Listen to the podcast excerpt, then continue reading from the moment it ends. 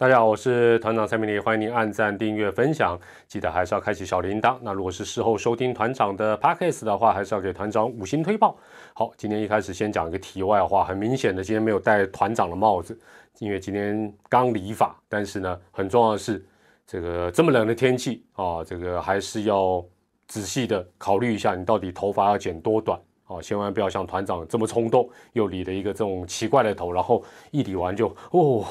另外被洗好了。进入主题了，今天要讲的主题是中职第六队的说说与做做。中职新球队也可以讲新球队的说说与做做。那话说啊，这个中职新会长上任以来呢，很多球迷啊最寄望的事情，当然就是继魏全龙队之后的第六队。那虽然团长一直觉得第六队哦最好是水到渠成、顺其自然就好，但是包括前一任的这个吴志阳会长跟刚上任的蔡会长，他们愿意主动出击去寻找，基本上应该还是要获得大家的掌声才对了。因为说穿了，如果这个任务也就是中职增加新球队这个任务、这个目标这么容易，那哪一任会长都一样啊，基本上就坐在会长办公室等一家家大企业主动来递申请书嘛。对不对？问题是哪有这么好的事情？没有嘛。那中止三十多年来，哈，团长帮大家小小回顾一下，其实有分很不同的阶段，很多不同的一个阶段。第一个阶段可以讲叫做扩张期，扩张期哦，基本上当时有很多企业都想加入。那一九九七年，中职本身就来到有七队，你真的没有听错，当时真的一个联盟就七队，再加上。台湾大联盟的成立有四队，所以小小的台湾在那个扩张期一度最高到达十一支球队，十一支都是职棒球队。那第二阶段啊，可以说是国内职棒最漫长也最恐怖的黑金时期。那这个阶段呢，可以说是黑金假球这几个字就让所有的企业望之却步。那基本上当然很简单，就是怕说，哎，我赔钱就算了，赚不到钱就算了。哦，还要背负一些这个丑闻啦、假球的这种罪名哦，所以那一段时间，呃，只能共体时间，咬牙苦撑，非常可怕、漫长的黑金时期。那现在算是进入近几年来的第三阶段，这个阶段呢，诶，开个玩笑讲，也可以叫做富爸爸时期哦，富爸爸时期。所以这这个阶段的球员啦，尤其是球星，可以说是最幸福的，因为健全球团发展的代价就是。球团母企业要把挹注的预算可以说是不断，不是提高，近几年叫做飙高，破亿啊，基本上真的早就不稀奇，甚至于两个亿啊，两个亿都不稀奇。所以呢，会长在相关的报道里讲到说，一年哦，一支球队亏一亿是基本消费。这个讲法基本上就我所了解，尤其是最近我又跟球团的。这个啊，算高层的哈，在聊天的过程发觉，真的这个讲法算是比较保守，但是啊，这样讲也比较好。你不要一一次就讲两亿，要怕吓吓跑了这个新同学就麻烦了。那一直有球迷是不太相信说，呃，经营中止的球队三十多年来，这个算是一个都市传说，都有球迷质疑说，他们可怜啊，可能有赚钱哦。其实用常理来想就好，如果能够赚钱，真的。现在哪一个生意说能够赚钱？我相信联盟外面申请要排队加入的企业，或那个人龙可能会比排那个什么呃暖暖包啦，还有口罩啦，或者是什么前一阵子的防疫保险的人都还要多哦。可是不用说什么会长还要去拜会，刚拜会什么，大家都自己来了。如果会赚钱的话，那长久以来啊。这个讲讲回一个一一个一个最近的一个新闻，然后长久以来一直对这个加盟中职展现高度兴趣的这个我们我们姑且叫它崇越集团呢，也可以叫崇越科技。最近他们也突然哎又改口了，有第五队之后，他们又突然改口说不看好中职有第六队的市场空间。那或许或许哦我们可以先用钱，单纯从钱的角度哦啊来去做一个这个事情的一个分析。那有些资料团长帮你们查。呃，大家可以做一个参考。那我们就以会长讲的一亿的基本消费来算的话呢，再来对照现有球队或者是有兴趣还有过去球队的一些母企业的一个获利，很多事情其实就一目了然。我们就讲说，呃，原本很有兴趣，但最近又没有兴趣的这个呃，崇业科技来讲，它的股市代号是五四三四哦。那当然它有一些子公司，还有这个关系企业。等我们就讲，呃，它这个主体的五四三四这一家公司。那如果未来的话，哦，它年年都能像二零二零年、二零二年，呃，目前财报还没出来，但是预计它可能可以，呃，这个赚一个股本，那就是 EPS 十块钱了，一个股本赚一个股本，感觉成绩厉害、优秀、突出。但问题是，它的股本十八点二亿。换句话讲，就算他一年赚一个股本十八点二亿嘛，对不对？直接加到二十亿了，赚二十亿的企业一年要拿出一到两亿来支持他的球队加入职棒之后的一个每一年哦，那就是二十分之一跟十分之一，哇，那这个比例是相当相当的高，而且是每一年哦。如果你是这一个球啊这个企业的股东，你会同意吗？你还会说哦，好棒棒，爱棒球，爱国球，但是你的获利要这个 奉献给社会，奉献给棒球会非常非常的精准。好，那这是这个崇威科技的部分。那现啊，相对来讲，我们来看现有五球团的一个状况。我们先讲这个冠军的喵喵了，喵喵统一集团，我们不用整个集团，我们就直接请他的小七来当代表就好了。好不好？我们就不用把所有的企业都加起来，我们直接看小七，统一企业这个母公司大哥大，还先在旁边看就好。小七，呃，二零一九，因为二零二零跟二零一九不会差太多了。二零一九他赚多少？全年他赚了一百零五亿，一百零五亿。刚才从业五四三四，他大概是可以赚二十亿哦，这而且是这几年算是一个新高。但是小七就赚一百零五亿，就算喵喵的预算，我们就讲。不要讲一个亿的基本消费，两个亿都让他来处理，两亿除以一百零五是什么意思？不到两趴，而且这还是只有小七哦，他的其他的老大哥关系企业都没有算进来哦。好，这是喵喵爪爪的中信金，二零一九大赚了四百二十九亿，四百二十九亿哎，刚才小七是一百零，这是四百二十九亿，四百二十九亿扣掉四百二十亿的九亿，假设一年。母企业要挹注两亿，这样子都可以四到五年，好不好？我们只是拿这个某一年的尾数，这是爪爪的母企业中信金控，邦邦就不用讲了，邦邦富邦金二零一九年多少？一点六亿。你讲说，哎，你你你讨个派系，那怎么可能？没有错，团长真的没有乱讲，一点六亿是他每天赚的，好不好？每天赚，平均每天，二零一九年他每一天可以赚一点六亿。当然这样算不见得是很很精准、很很科学，但是就反正就是把全年除以三百六十五天，一天就是一点六亿。换言之，以现在的状况，邦邦如果能够打进季后赛，加入季后赛的票房，然后也没有疫情那些票房的影响，光是一天赚的，基本上就可以搞定他一年的额外支出的这个预算，厉不厉害？真的厉害。接着我们来看新同学魏权，那魏全龙呢？如果你只看上市公司的魏权，当然觉得不够，因为魏权在二零一九年他赚十三点五亿，哦，这是上市公司的财报。但是大家都知道，它主要是母企业的这个鼎新集团啊来做一个支援。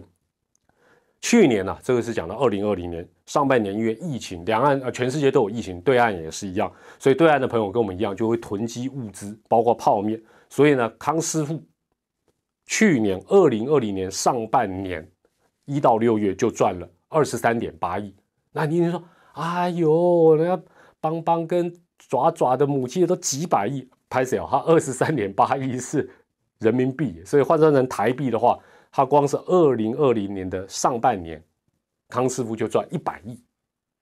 半年赚一百亿啦，足不足以支持球队？一定 OK 嘛？何况。这个鼎新的魏家四兄弟，如果你有看一些相关新闻，他在去年是台湾侯亚郎排行榜南坡 One，他们四个加起来的 COCO 是最多的。虽然最近有一些起起落落，但是他是可以在排行榜第一名的，全台湾第一名。好了，我们顺便看一个东西哈，就是大家有时候会讲说啊，当年哪一些球队呃没有卖掉，或该不该卖？我们来看一下新农哈，哦，新农曾经有新农有很长的一段时间。如果你有关注财经市场的股民或者是球迷，应该都知道，新农其实已经是上市公司里面蛮适合所谓存股的一个绩优股，因为呢，呃，那那你说哦，绩优股啊，绩优公司啊，是不是应该有资格在拥有球队？不是说能不能，而是真的有难。为什么？你看了一下，他每一年都很固定的赚，但是他就是赚六到七亿，六到七亿。如果在我当然这是指单新农这个公司了啊，就是说他可能有些关系线，但我们纯粹看啊单一公司来看，六到七亿拿出一两亿，应该几率是很低很低了。好。所以上述的例子哦，当然团长也知道不是说那么的完整哦，这个集团可能要加上关系企业啊，等等等等等。但是可以确定的是一件事情是毫无疑问，就是现在中职的门槛，不是说进去的门槛，而是你经营的门槛，确确实实可能是史上最高的一个阶段。而且呢，纯粹从财务的角度，应该是回不去了。就是说，你说哎，之后我们就不要二军啊，我们就供体时间人少，你觉得可能吗？这种几率几乎微乎其微，所以回到崇越这个部分，崇越集团其实多年来支持体育啊，包括业余棒很多啦，还有我记得还有呃像自行车的活动，它支持很多体育活动。那我觉得棒球，我们回到棒球对不对，它业余队也帮国家队跟中职栽培了不少选手。那我觉得支持棒球本来就没有说一定说你一定要加入中职才是最爱棒球，你要支持像。呃，这个呃，崇越它是业余棒球，或者是有一些是赞助三级棒球，我觉得都很好啊。那你如果觉得评估之后觉得不太适合，哦，不太适合，就说啊，你觉得加入中职，你评估起来，不管是能力也好，或者你觉得呃未来发展的都可以，其实都 OK。那我认为应该是你就要回避相关的问题，就是说你如如果你还有兴趣。那我觉得你当然记者怎么问你怎么答，我觉得都 OK。但是如果你的兴趣已经不高了，我是觉得，尤其是进行呃这种相关的一个评论，或者说啊，觉得说台湾的职棒的市场是什么，我觉得不是那么的呃该怎么讲？就说，比如说我举个例子来讲，假设你本来要去买一个房子，后来你不想买，你不想买，那你就离开啊，不是你不离开，你在旁边，然后有人要买。哦，有有可能有另外两三组客人要来买，你就说，哎呦，卖贝哦，这楚安呐，这会不会有点？这卖房子的可能都会都会疯掉了。好，这这大概是一个例子啦。好，那至于哦，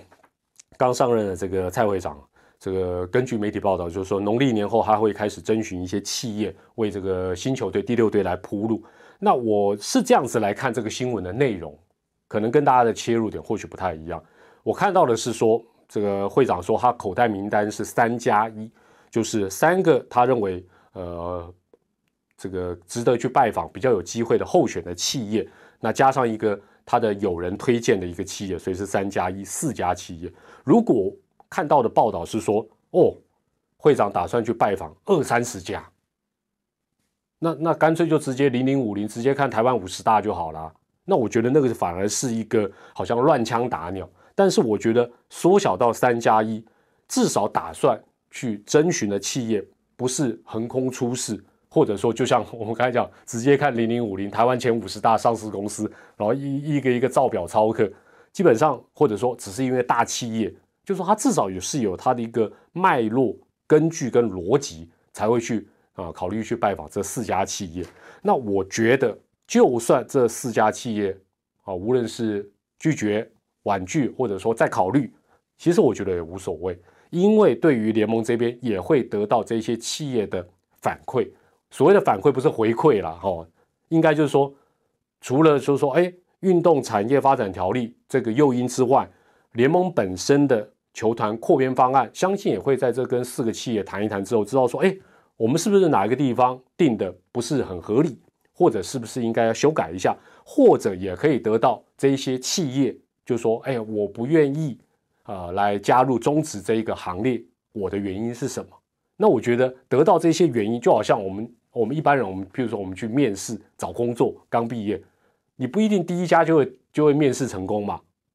不成功，第二家也不成功，但是你相信两次面试、三次面试，对于你第四次、第五次一定有帮助。我我这样拟人化的形容应该也是合理。那对于联盟，对于会长，其实意思也是一样。那这些沟通不见得会一火更好啊，这个台语对不对？就是一啊一铁药好像就搞定，但是真的是能够呃为下一次的一些铺路也好、征询也好打下一些基础。那团长这边当然还是很诚恳的呼吁球迷朋友，特别是乡民朋友，就是说不要一看到相关新闻就就不鼓励，就说泼冷水，因为我觉得这样对于联盟，对于呃新的团队，对于有甚至有一点兴趣或者还在观望的企业，基本上就会带来某种压力，说我我要不要加入，我加加球别那种加派。相反的，我们在旁边呢，哎，一起拍拍手，说好棒棒哦，搞不好促成第六队的那一股动力，就是某一位乡民在 PTD 的一个正面的留言，比如说有人就留下一个人说啊，呃，假设呃，假设报报派或者报传叉叉企业，就说啊。叉叉企业如果加入，我就要加入他的会员，我以后就经常去他那里消费。哎，搞不好人家高层公司高层打开 PTT 一看，说哦，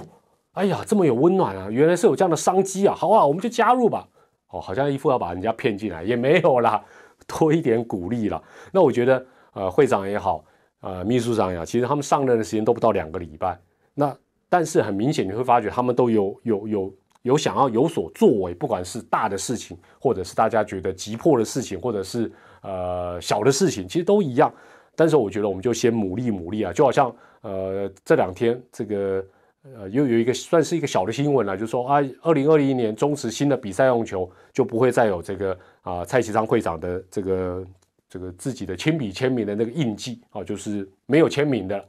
那我记得明明前几天。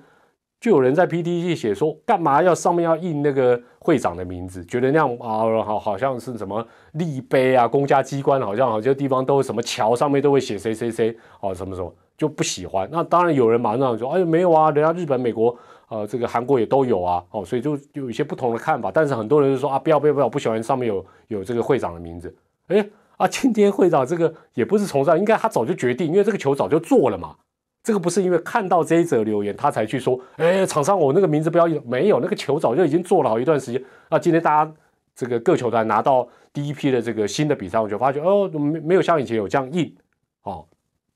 那那不是很好的事情，应该要拍拍手。就有人说，哎，为什么不印呢？啊，那或者说啊，这是很小的事情呢，没什么了不起。对，但是我们我们有一句话是这样讲，大家一定听过，莫因善小而不为。莫因恶小而为之。联盟的点点滴滴，球团也好，只要有小小的进步、小小的修正，能够进步，我们都要给他拍手，而不是说啊，你这没什么啊，没什么，什么事情都不做，难道是大家期待的吗？应该也不是了。好了，这种天气吃牡蛎应该补身体，可能要吃热的了，好吧？我们也多给总指挥长、秘书长、新团队，还有各球团的努力多一些努力，努力啦，好不好？我是团长蔡美丽。下一次再跟大家继续聊喽，拜拜！要小心不要感冒喽，拜拜。